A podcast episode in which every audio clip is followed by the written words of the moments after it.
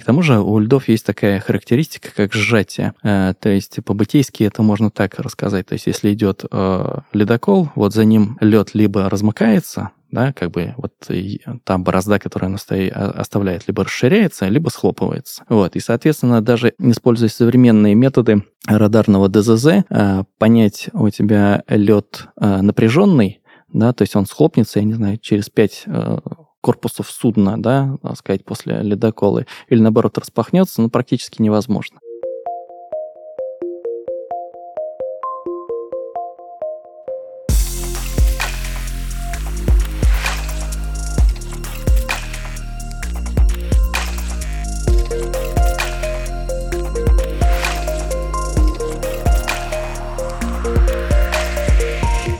Здравствуйте, это «Футуризм по-русски», подкаст, где мы говорим о современных технологиях в России. Каждый выпуск я, Денис Усачев, IT-специалист с десятилетним опытом работы в индустрии, разбираюсь, как меняется отечественный IT, транспорт и космос, а также какие решения предлагают российские разработчики уже сегодня. Данный подкаст мы пишем в студии Red Barn вместе с многопрофильной IT-компанией Citronics Group –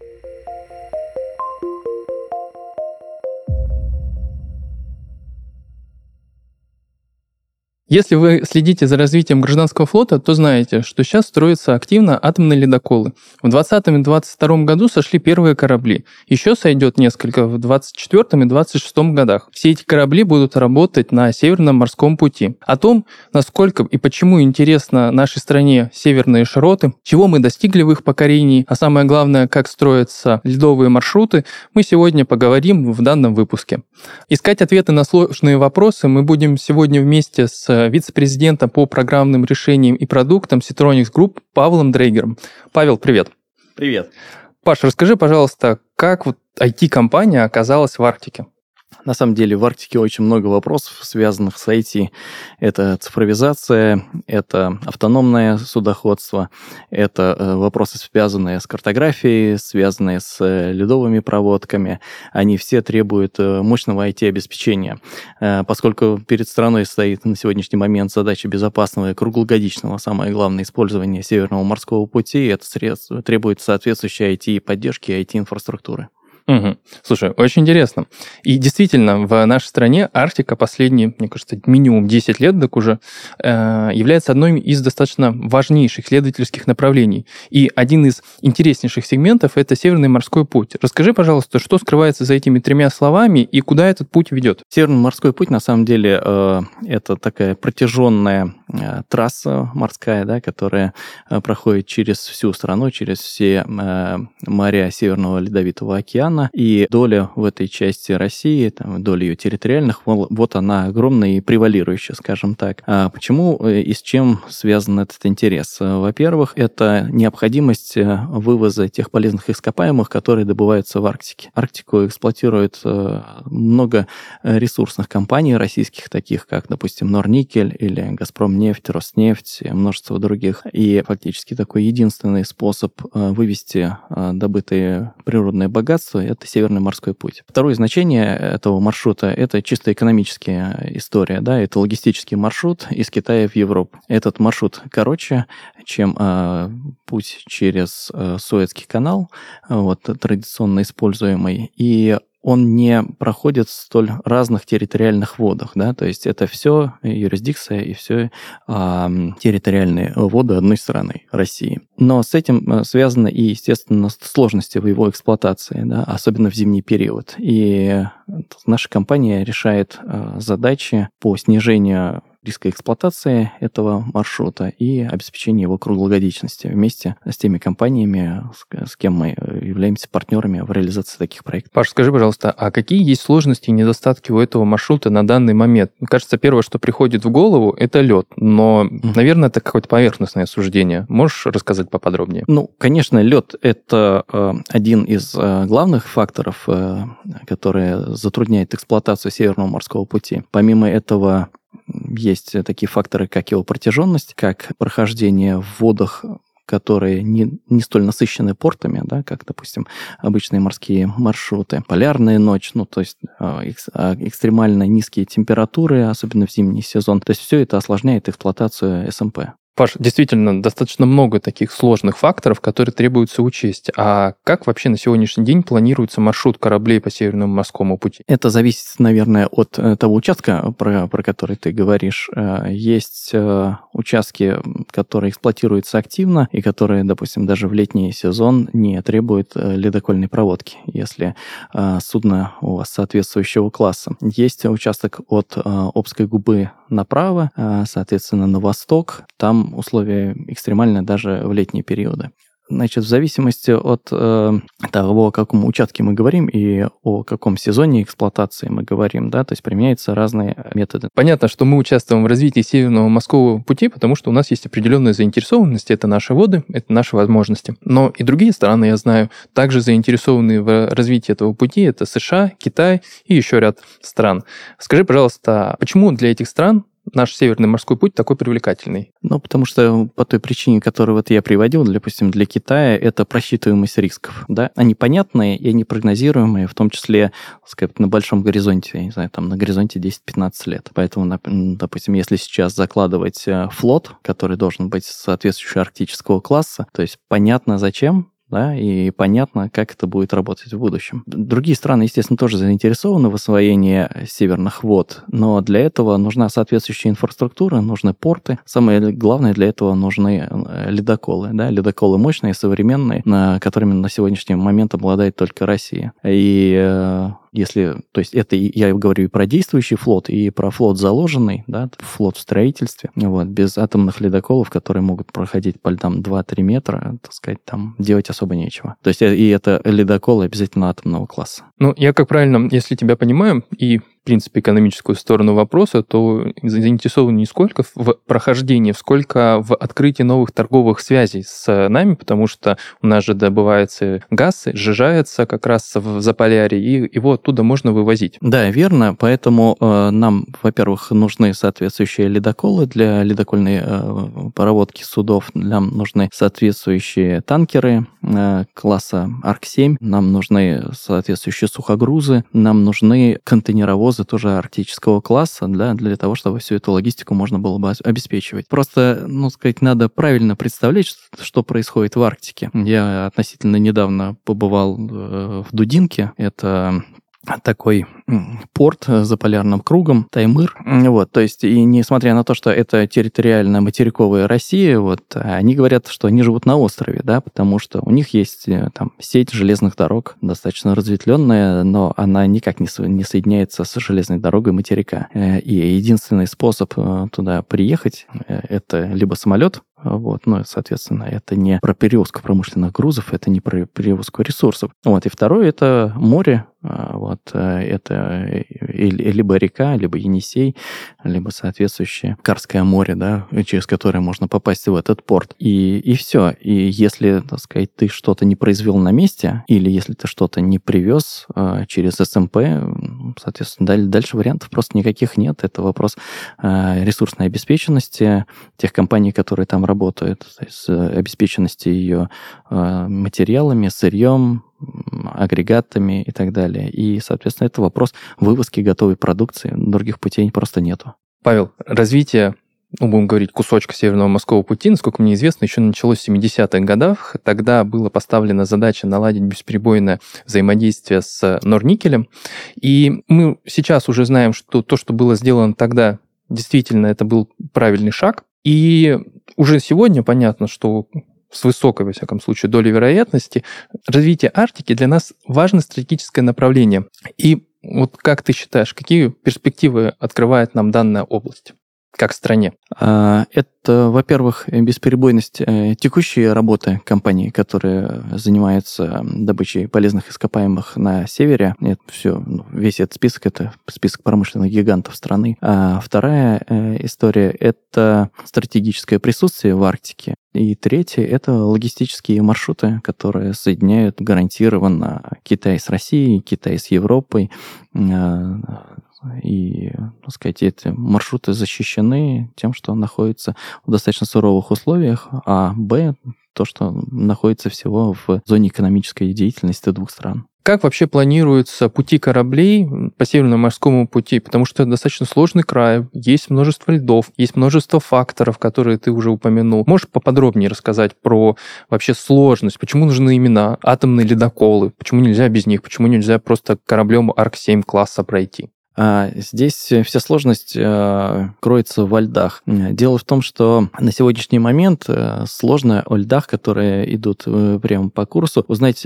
полную исчерпывающую информацию. На сегодняшний момент применяется несколько методик, но в конечном итоге это это э, космическая съемка. Да, это съемка с помощью радарного ДЗЗ, да, радарное ДЗ, радарное дистанционное зондирование Земли. А с помощью этих данных э, пытаются э, интерпретировать возраст льда, дальше зная, в каком э, из морей этот э, лед сформирован, э, пересчитывают э, его предполагаемую э, толщину, потому что на сегодняшний момент прямых методов измерить это нету. Ну, то есть, понятно, у тебя есть какая-нибудь арктическая экспедиция, она выезжает, делает скважину, да, и, соответственно, делает прямое измерение. Но когда ты идешь на судне, то есть таких прямых методов нету. Дальше, соответственно, ты должен знать, где находятся ледовые торосы, торосные поля, так называемые, да, которые особо опасны для любого видно судов, в том числе для ледоколов, вот, для того, чтобы правильно спланировать маршрут и эти торосные поля обойти. Это тоже не прямой метод, потому что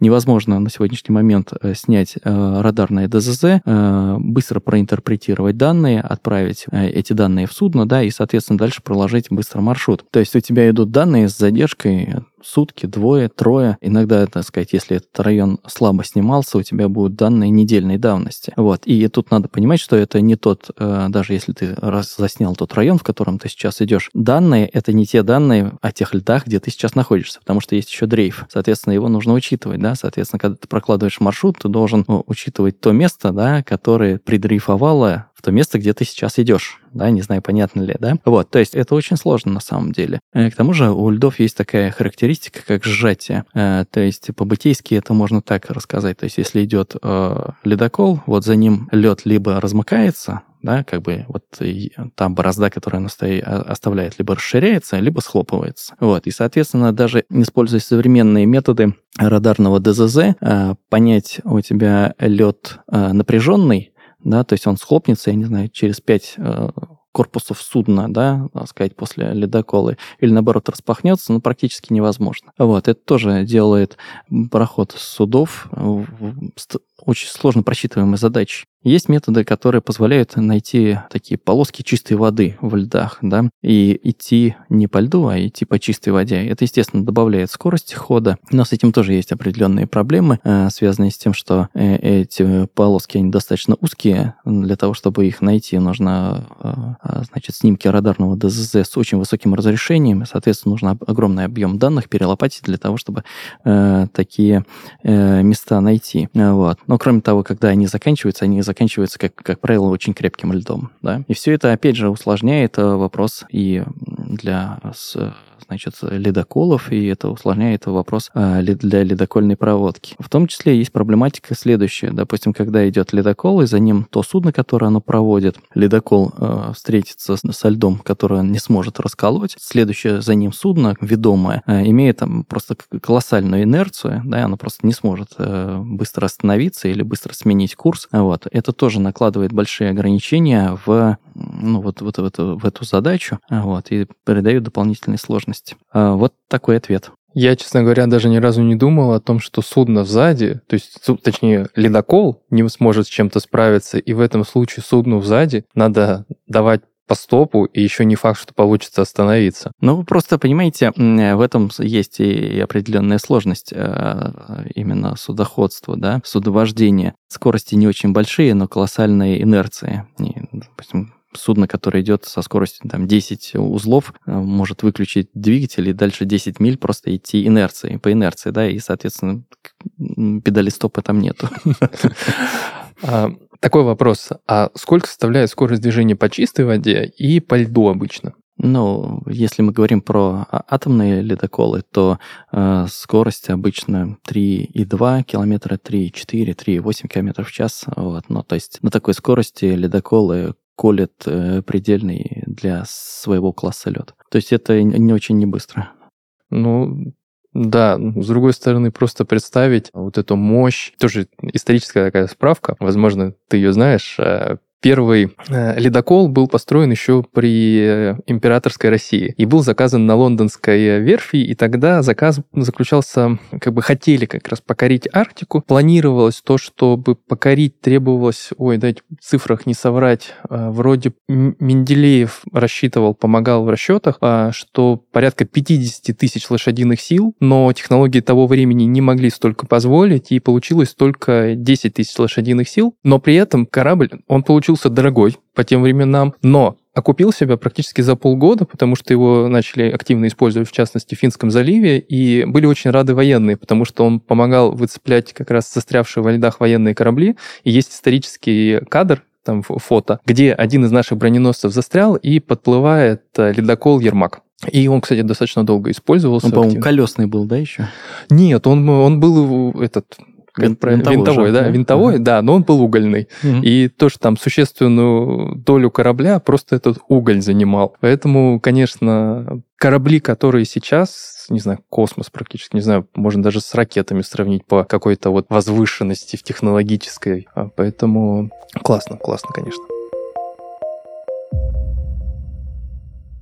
Вдоль береговой линии России тянется Северный морской путь. На протяжении веков он служит важной транспортной артерией для нашей страны, а также помогает снабжать отдельные районы необходимыми товарами и экспортировать ресурсы. Но Северный морской путь не всегда был таким доступным. Суровые условия Арктики требовали особой системы навигации и судостроения. Развитие региона стало возможным благодаря внедрению современных технологий, поддержке государства и разработкам технических специалистов. Построением такого технологичного будущего занимается Citronics Group. Это многопрофильная IT-компания, которая разрабатывает и внедряет цифровые решения для бизнеса и государства. Более 20 лет здесь создают интеллектуальные продукты, начиная от систем безопасности и заканчивая зарядной инфраструктурой. Все для того, чтобы обеспечить нам высокотехнологичное, безопасное и экологичное будущее. Если вы мечтаете работать над интересными проектами в современной среде, ставите перед собой амбициозные цели, готовы расти и влиять на будущее, Citronics Group приглашает вас в команду. Своим специалистам компания предлагает современный офис, множество нетривиальных задач, постоянное развитие и множество приятных бонусов. Станьте частью технологичного будущего в Citronics Group. Переходите по ссылке в описании, чтобы узнать больше и отправить свое резюме.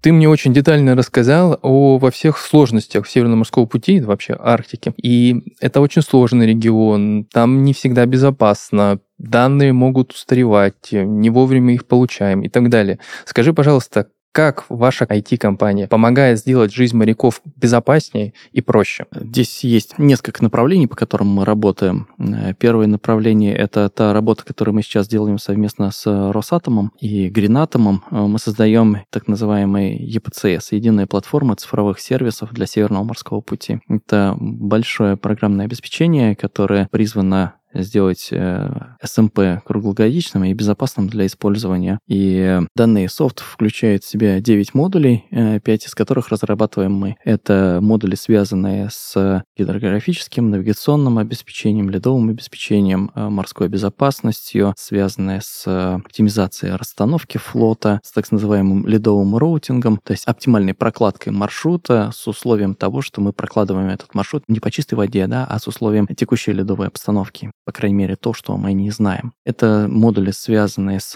экологическим воздействием использования Северного морского пути и так далее. То есть это вот такой вот первый блок. А второй блок, над которым мы работаем, это так называемый АИС, а, автоматическая идентификация судна. А, здесь проблематика заключается в следующем. Каждое судно, когда оно идет, оно сообщает о себе там, множество информации, например, скорость, курс, порт, класс судна, флаг судна, текущую геопозицию и так далее. Проблема в том, что э, принять эту информацию можно в зоне чистого э, горизонта, да, то есть, ну, условно говоря, там 20 морских миль. И если судно отдаляется э, на большее расстояние, соответственно, эту информацию можно принять только из космоса. И мы на сегодняшний момент уже запустили ряд спутников аисовских, да, дело в том, что до этого мы использовали страна, да, использовала только американские данные. В июне запускали запускаем еще порядка там 12 спутников. И суммарно мы должны довести группировку до 72 для того, чтобы обеспечить полный охват Земли. Э, вот. И, значит, здесь что мы делаем? Мы делаем сервис, э, который принимает эти данные, интерпретирует, обрабатывает и, соответственно, выдает э, либо по API в GIS-системы заказчика конкретную информацию о местоположении судов, их там, текущем состоянии и так далее. Да? Вот. Ну, либо, так сказать, пользователи могут воспользоваться неким веб-вьювером вот, для а, отображения интересующей информации по интересующим судам. Вот. То есть здесь делаем end-to-end сервис от проектирования таких спутников, производства, соответственно, оперирование этими спутниками на орбите, сброс, обработка и конечный сервис, который мы предоставляем заказчикам.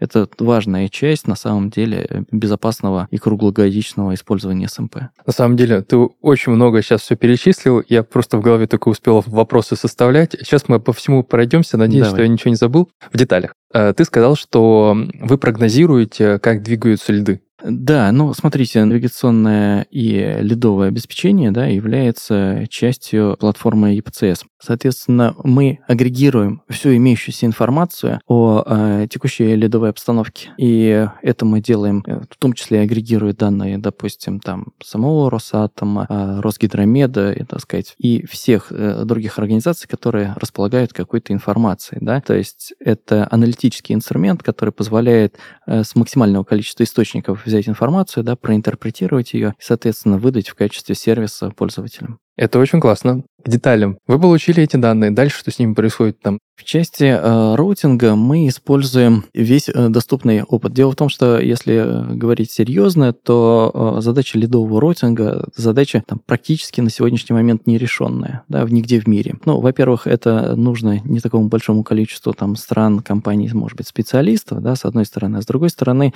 э, действительно сложно эту задачу решить. Э, слишком много у нее э, переменных, да, то есть э, есть определенный то есть весь вопрос в нюансах, весь вопрос в неточностях и, и ошибках, которые набегают при таких расчетах. То есть, э, во-первых, есть э, неточность по той ледовой обстановке, в которой действительно то судно, для которого мы рассчитываем маршрут, будет идти. То есть, я сказал, здесь большая доля неопределенности, даже если данные свежие. Вторая история, э, есть неточность и сложно решаемая задача обледенения судна. Дело в том, что, так сказать, судно, идя в этих водах, начинает оледевать, да, и, соответственно, за счет этого он, оно теряет свою гидродинамику, вот, и тоже, так сказать, этот процесс далеко не линейный, и, так сказать, предсказать его сложно, и для каждого из моделей судна, да, это нужно делать отдельно, да, то есть нужна мат-модель э, точная, которая описывает движение судна в чистой воде, вот, и, соответственно, дальше нужно модели, которые, значит, э, давали бы такой фактор оледенения, да, и, соответственно, ухудшение гидродинамики, плюс э, реальная обстановка, реальная э, ледовая обстановка, реальный ветер и, и так далее, да, и, соответственно, это все приводит к тому, что задача, ну, становится из, э, так сказать, ну, она находится на грани решения. То есть, получается, вы движетесь и достаточно близко подходите постепенно к решению данной проблемы. Да, э, безусловно, движение есть. Э, с нами работают высокие специалисты этой области, которые имеют соответствующий опыт. Вот, и я считаю, что, так сказать, те решения, которые вот прямо сейчас рождаются, ну, они будут просто лучшими в отрасли. Прям очень интересно послушать ваш доклад уже именно отдельно на какой-нибудь IT-конференции в деталях, а, потому что вот я сколько езжу по IT-конференциям, mm-hmm. мне кажется, очень мало выступают с какими-то узкими, но очень интересными темами. Я вот за сколько вот э, был на конференциях, мне кажется, буквально пару таких э, очень специфичных, но дико наукоемких докладов э, встречал. А в том числе некоторые товарищи, они, ну, не будем сейчас сдаваться подробности, решали тоже проблему, связанную с тем, что надо было посмотреть со спутников. И проблема у них была, что данные со спутников, так же, как у вас, э, приходили слишком поздно. В результате они что сделали? Нарастили спутниковую группировку и еще построили пару станций э, приемки данных. Поэтому, мне mm. кажется, вот у вас некоторая похожая история, и вот когда вы все это сделаете, будет очень классный доклад, и будет очень интересно послушать. Подготовимся отдельно. Да. Мы с тобой поговорили про продукты, которые вы сейчас делаете, и какую пользу они несут. И вот давай теперь представим, как будет выглядеть вообще движение по Северному морскому пути в 2000, ну, предположим, 33 году, то есть через 10 лет. Вот каким ты его видишь? Ох, тут э, есть несколько таких неизвестных, да, потому что э, непонятно через 10 лет, ты это сказал, да? Mm-hmm. То есть через 10 лет условия будут хуже или лучше? ну, с точки зрения значит, прохождения Северного морского пути. Ну, пока данные показывают, что будет лучше.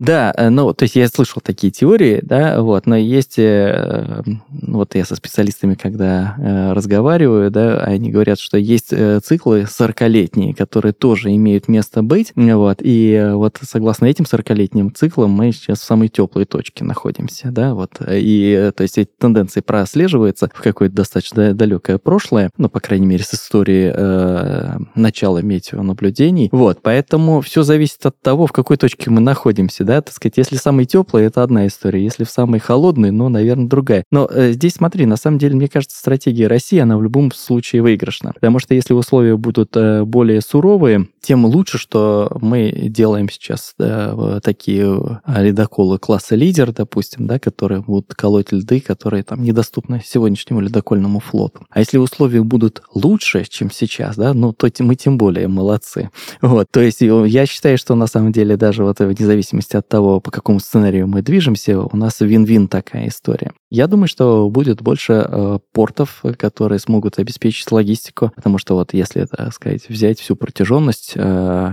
СМП, то насыщенность ее портами, она сейчас крайне недостаточная. Да? Вот. Естественно, все знают об этой э, задаче, такие новые порты закладываются. Э, поэтому... Прямо новые порты? То есть, ну, да. Ничего да. себе. Вот, поэтому э, с этой точки зрения тоже будет совершенно иная картина. И если э, условия будут более благоприятные, чем сегодняшние, да, мы увидим э, большую эксплуатацию восточной части Северного морского пути, мы увидим э, большую перевозку контейнерную, я считаю, там из Китая в Россию, из Китая в Европу, используя СМП. А, опять же, я думаю, что есть много сейчас инвестпроектов у ресурсных компаний, которые а, подразумевают а, увеличение эксплуатации природных э, ресурсов, которые мы имеем на севере нашей страны, поэтому работа ресурсных компаний, она тоже интенсифицируется, э, и, э, так сказать, это будет совершенно другая история. Ну и плюс выйдут те ледоколы, о которых ты сказал в самом начале, которые тоже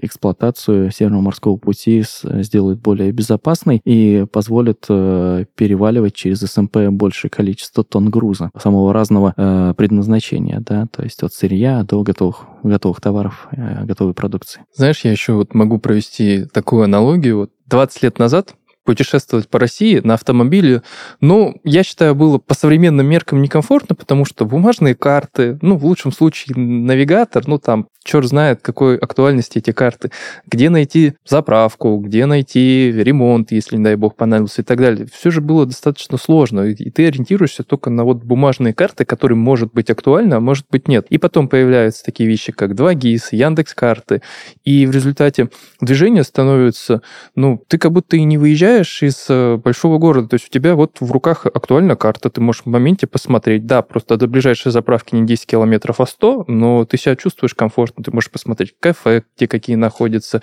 отзывы почитать. И вот северным морским путем, мне кажется, такая же сейчас история. То есть сейчас пока ходить опасно, но развивается инфраструктура, порты, связь, спутниковая группировка. И все это делает действительно жизнь ну, на порядок лучше. И я думаю, что если проводить дальше эту аналогию, то как раз через 10 лет будем надеяться, что действительно будет именно так. Люди будут комфортно моряки себя чувствовать, без каких-либо специальных навыков проходить по этому пути очень быстро и комфортно. Ну, ты немножко экстремальную ситуацию, да? экстремально хорошую писал, да, потому что, э, ну, вот смотри, э, есть там много споров по поводу того, какая профессия самая редкая на свете. Вот. И вот э, Росатом говорит, что самая редкая профессия — это капитан, значит, атомного ледокола.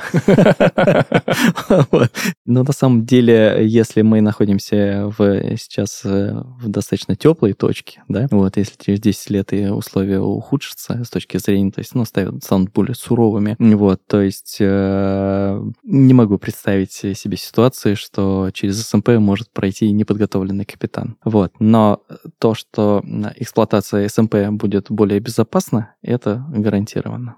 Сегодня вместе с Павлом Дригом мы поговорили о развитии Северного морского пути. Край действительно сложный и опасный, но благодаря технологиям Citronics Group жизнь многих тысяч моряков становится проще и безопаснее. Павел, большое спасибо за развитие региона и успехов вашей компании, и большое спасибо за столь глубокий и развернутый рассказ об Арктике. Спасибо. Это был «Футуризм по-русски». Подписывайтесь на нас в социальных сетях и платформах, чтобы не пропустить новые выпуски.